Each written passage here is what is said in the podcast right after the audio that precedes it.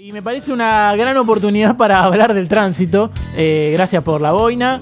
Eh, vamos a hablar del tránsito. Hay una gran congestión de autos y una multitud de personas en la puerta de Boca Predio, porque se puede divisar desde ahí el plantel Ceneice eh, disfrutando justamente del asado de los viernes, en la previa de lo que puede ser un título. La verdad que no se los ve rotos y están caminando con normalidad, y eso que van promedio una botella y medio por cabeza. Aplausos.